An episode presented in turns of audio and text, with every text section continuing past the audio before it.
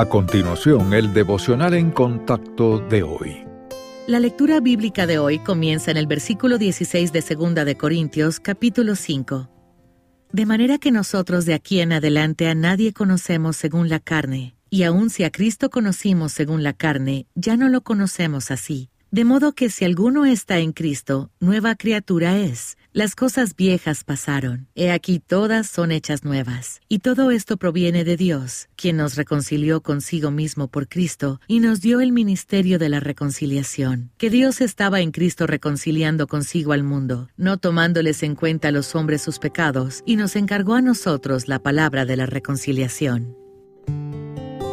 Antes de su conversión, si alguien le hubiera dicho al apóstol Pablo que impactaría al mundo para el Señor Jesucristo, probablemente se habría reído. Pero la gracia de Dios puede transformar a cualquiera. Al contrario de lo que muchos piensan, ser cristiano no significa añadir buenas obras a nuestra vida. Por el contrario, recibimos el perdón y una nueva naturaleza solo por la gracia de Dios. Entonces nuestra transformación interna resulta en cambios externos evidentes. La transformación ocurre en muchas áreas. Por ejemplo, nuestras actitudes cambian. La salvación por la gracia de Dios resulta en humildad y gratitud. De la gratitud por este regalo inmerecido fluye la compasión por los perdidos y el deseo de compartirles el Evangelio. Experimentar el perdón de Cristo también resulta en anhelo por servirle al Señor. Esto no tiene que ser en el entorno formal de la Iglesia. Le servimos al amar a otros, al ayudar a los necesitados y al hablarle a la gente de Él. Si bien hay consecuencias naturales por nuestro pecado, Dios nos ofrece perdón y redención por medio del Señor Jesucristo. Él abrió el camino para restaurar nuestra relación con Él. Además, nuestro Padre transforma nuestras vidas para que lleguemos a ser más como su Hijo y reflejemos su corazón a los demás.